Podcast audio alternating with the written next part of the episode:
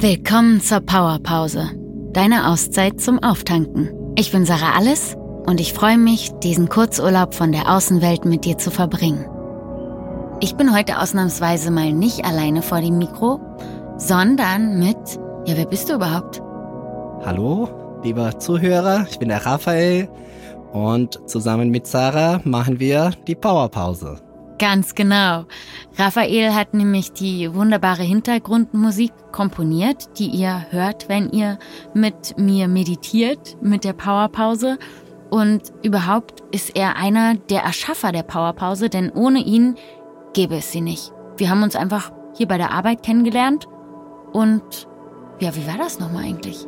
Ah, ich glaube, es hat sich, wir sind die, vielleicht die die Leute, die das zuerst erlebt haben, aber die Powerpause hat sich ein bisschen selbst erschafft, sozusagen. Aus tausend Gespräche, die wir hier mal zwischendurch hatten, irgendwie hatten wir die Idee oder hattest du die Idee, hey, wollen wir nicht vielleicht was in die Richtung machen? Hast du die Idee gepitcht? Kam irgendwann mit Texte dazu und meinte, hey, glaubst du, konntest du Musik dafür komponieren, dass wir probieren, das zu machen? Und so haben wir angefangen. Zack, boom. Und tatsächlich ist auch Folge 1, der Körperscan, genau. ist auch wirklich die erste Powerpause geworden. Also wir haben nicht vorher groß geübt oder geprobt, wir haben es einfach getan. Genau, und die hat sich ergeben und seitdem hatten wir immer sehr viel Glück dabei, die weitere Folgen aufzunehmen und äh, ein bisschen diese Meditation und eigene inneren Universen zu erkunden, was total wichtig ist, ne? Und manchmal man nicht so viel Zeit oder Ahnung hat, wie es geht. Und da dachten wir, wieso nicht, was zu machen, das vielleicht den einen oder den anderen ein bisschen zur Ruhe kommen bringt oder ein bisschen entspannen lässt.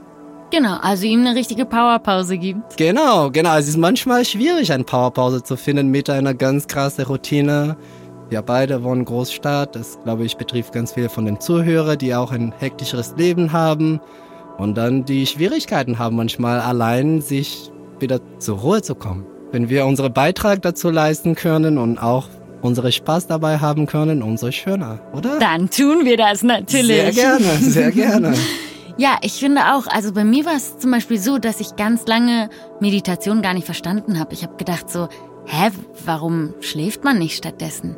Bis ich, tatsächlich war das auch nur eine sehr kurze Meditation ähm, und es war tatsächlich auch ein Körperscan und in mir gab es wie so eine Explosion. Also in mir gab es wie ein Universum, das sich auf einmal ähm, geöffnet hat. Das hört sich jetzt total krass an, aber es war auch krass. Aber es ist so. Ich glaube, wenn man quasi sich selbst entdeckt und, und, und checkt, dass in dir drinnen ist ein ganzes Universum von tausend Sachen, die wir nicht kennen. Und ich frage mich immer noch, ich bin 31 Jahre alt und ich frage mich, wie kannst du dich selber bei dem Alten nicht kennen? Wenn du jeden Tag mit dir selber mit, dich, mit dich selbst verbringst. Ne? Wie kannst du nach so viel Zeit, und ich glaube, das betrifft ganz viele Menschen, die, obwohl sie sind immer mit sich, du kannst nicht, nicht bei dir sein oder vielleicht, ja, kannst du schon, aber es kann vieles bedeuten. Ich schneide es dann. Nein, es ist total gut. Es stimmt.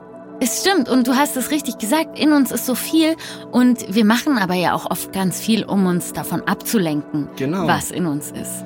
Und ist auch schwierig, wenn du, wie du sagst, das kann so viele Interpretationen haben, so viele Richtungen, so viele Wege, aber letztendlich, das hat immer mit Achtsamkeit, Ruhe, Balance, aber wie man dazu kommt, ist manchmal sehr schwierig, wenn du sagst, hey, ich sitze hier und ich soll jetzt, was ganz viel behaupten, Meditation sein, meinen Kopf entleeren.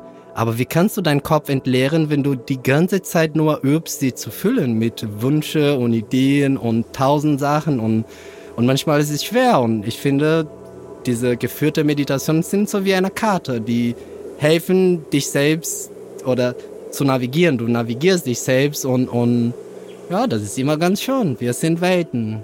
Das stimmt. Also wir haben so eine kleine äh, Meditationsanleitung erschaffen. Genau. Würde ich fast sagen. Aber es ist, es ist nicht nur für Anfänger, also es ist für Anfänger, jeder kann sofort einsteigen und es ist aber auch für Fortgeschrittene, oder? Was sagst du?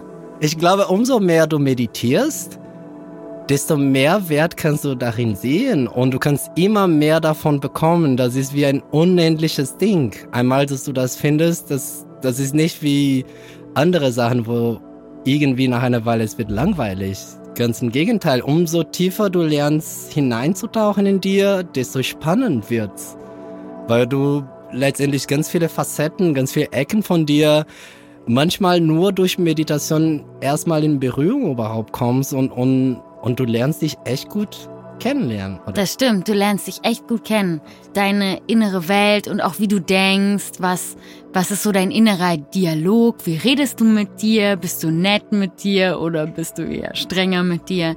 Das ist echt total der Wahnsinn. Ich habe auch das Gefühl, dass ich mich durchs Meditieren viel besser kennengelernt habe mm, und auch gelassener bin im Gesamten, also mit allem, was so passiert weil ich auch, ähm, ah, wir haben doch auch mal eine Gelassenheitsmedi gemacht. Genau. Eine Gelassenheitsmeditation. Ich weiß nicht mehr welche Nummer, aber ähm, ihr findet sie in den, in den Folgen auf jeden Fall. Und ähm, es geht darum, auch mal in den Gedanken schon Szenarien auszutesten und durchzuspielen und dabei gelassen zu bleiben. Oder eben, wenn es jetzt nicht um Gelassenheit geht, sondern um Liebe. Und ich finde eigentlich ist Meditation wie so ein ähm, Fitnessstudio für die Emotionen, für das, was in dir passiert und wie du damit umgehst.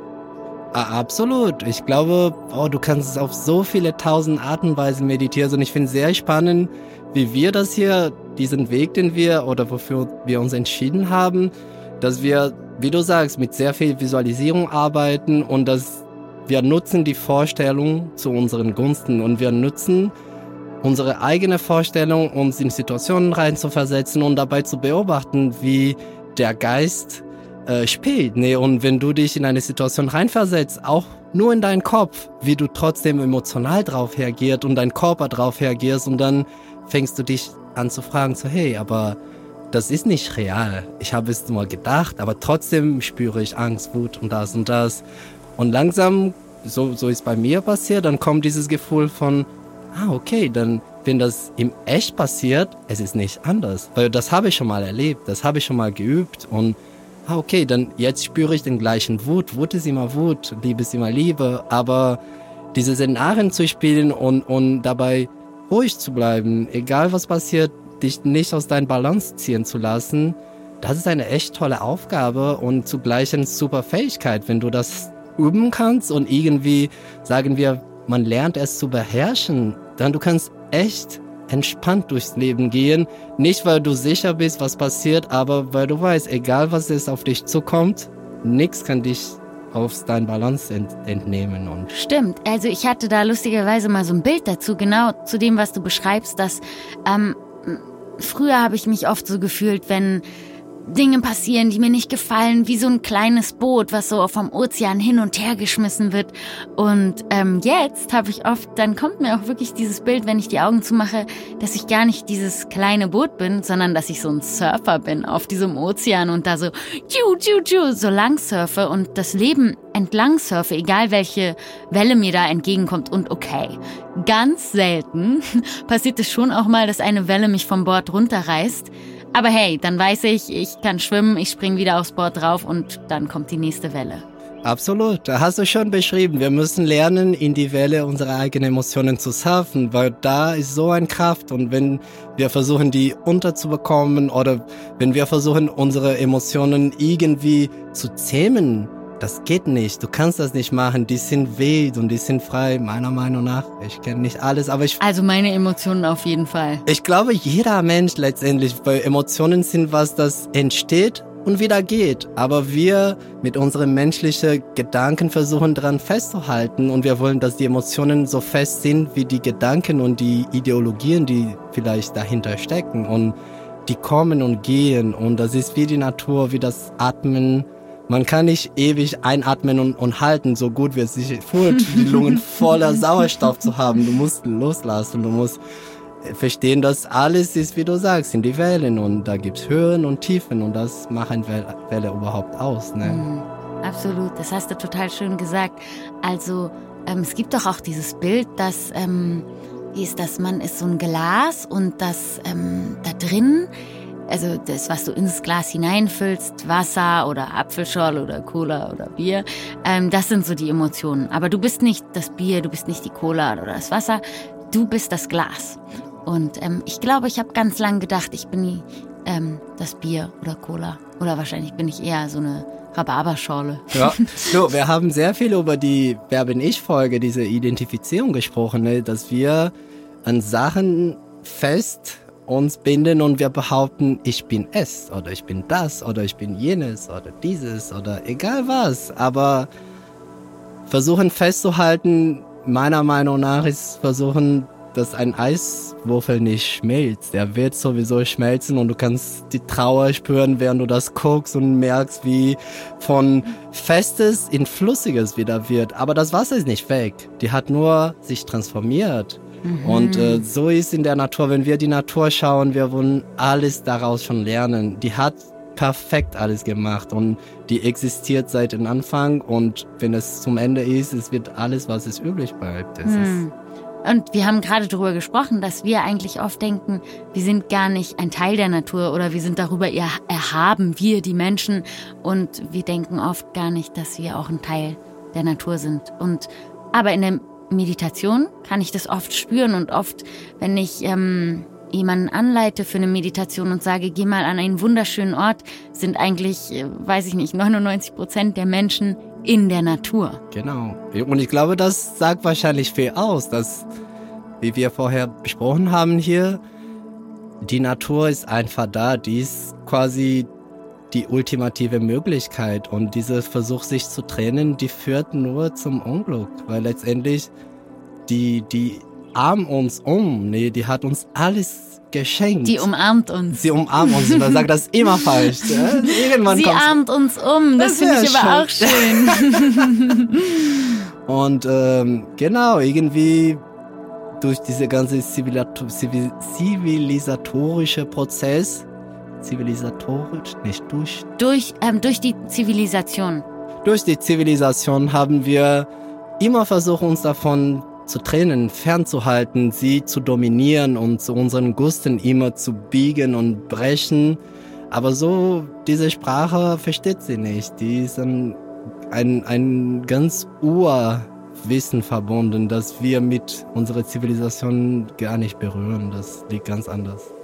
Absolut. Ich habe und ich habe das Gefühl, dass wir viel eher mit diesem Ganzen in Berührung kommen, wenn wir wirklich regelmäßig in die Stille gehen. Ich bin ein unheimlich trubeliger Mensch und ähm, ich habe lange versucht, die Stille zu vermeiden und ähm, war auch lange einfach gar nicht gerne allein.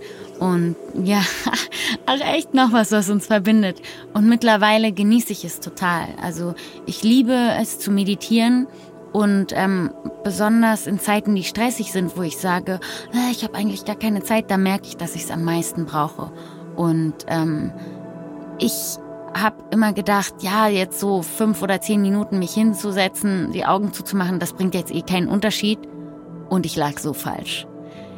Ich merke, was es, was es bei mir verändert, wie ich anders auch umgehe, also so auch mit Konflikten in mir, mit anderen, wenn ich kurz fünf Minuten in die Stille gehe und für mich ähm, das alles wirken lasse, ohne wirklich darüber nachzudenken, sondern einfach es mal zu beobachten, den Rausch der ähm, Gedanken. Da haben wir auch ähm, eine Meditation, die das anleitet, die Gedankenmeditation.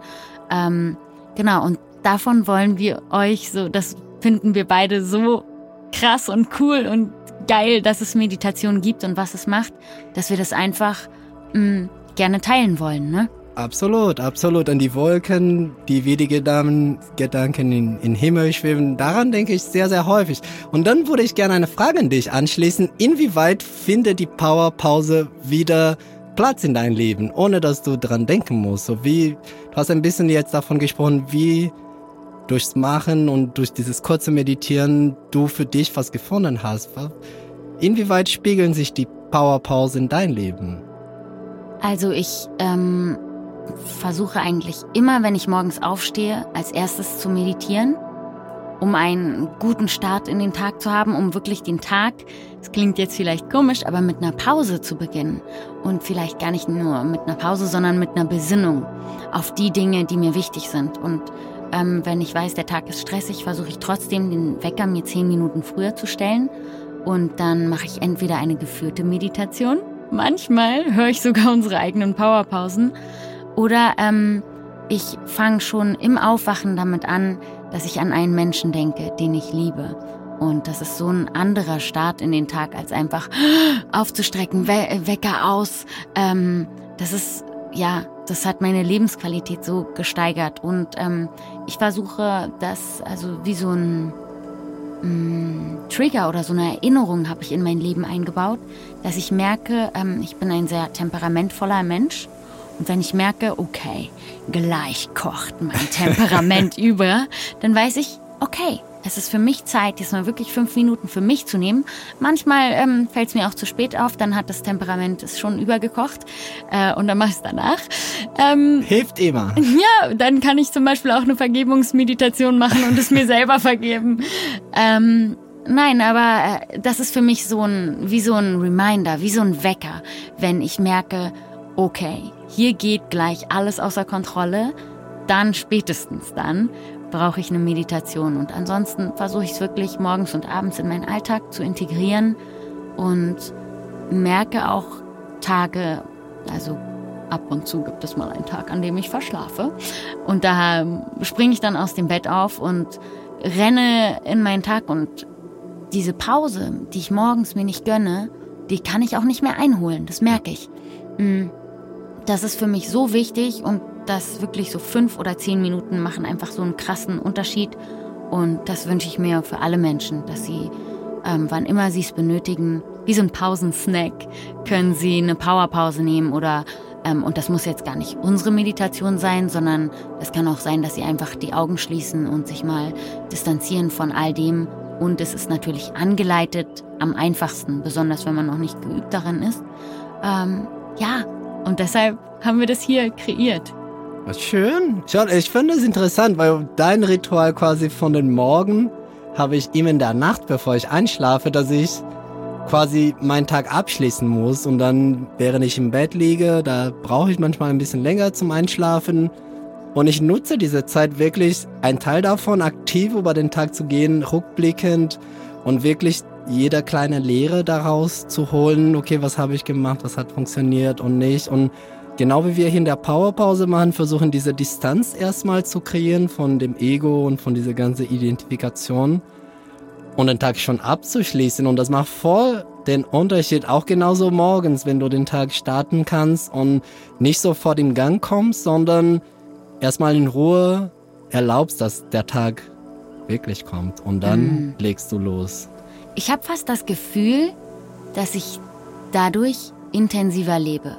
Absolut. Ich glaube, die Gefühle, die Emotionen, die werden stärker, die, und, aber gleichzeitig, die betreffen dich auf eine ganz andere Weise. Weil du weißt, egal was kommt, gut und schlecht, es wird alles verschwinden und wieder mhm. kommen und wieder hoch. Und deswegen, die Freude ist freudiger. Mhm. Die Trauer kann trauriger sein. Mhm. Aber du weißt, weder und noch, die werden gehen. Unter allem liegt so ein gutes Grundvertrauen irgendwie. Genau, dieses Vertrauen, dass das irgendwie ist, ich glaube, das ist der Vertrauen der Neutralität, dass du erzählst, immer neutraler zu werden und sich nicht damit zu identifizieren, die Freude spüren lassen und gehen lassen und nicht versuchen, oh, ich will, dass es für immer und ewig bleibt mm. oder das. Es ist ein sehr, es, ich finde es interessant, weil das hört nie auf. Und wenn ich beobachte, die Meditation, die streckt sich, wenn ich zum Beispiel einen Tag so anfange, dann ist manchmal meine Powerpause den ganzen Tag. Weil mm. diesen Gedanken begleiten mir, diesen Drang irgendwie was zu verstehen oder nicht zu verstehen oder loszulassen, egal wozu mm. oder wofür ich meditiert habe oder was. Weißt du, dass das sich erstreckt, genau wie Yoga, dass du anfängst, jemanden Match zu haben und mit Asanas und irgendwann das ist die ganze Zeit da, weil du die mhm. ganze Zeit diese Achtsamkeit und diese Aufmerksamkeit übst. Eigentlich so, wie wir es ähm, in der Powerpause, die wir gerade aufgenommen haben, da hatten wir das mit dem Einatmen, annehmen, also annehmen und mit dem Ausatmen loslassen. Und irgendwie ist das, finde ich, das ist das Leben. Annehmen, loslassen. Annehmen, loslassen. Und alles andere ähm, führt irgendwie immer zu schlechten Gefühlen. Und deshalb ist das für mich eine total große Lehre, die ich gerne in Meditationen ähm, umsetze. Das hast du schon gesagt.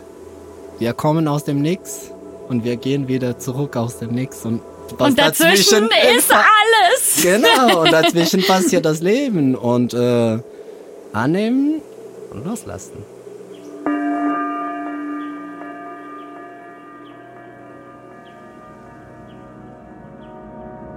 Das war deine Powerpause. Danke, dass du dir Zeit für dich genommen hast.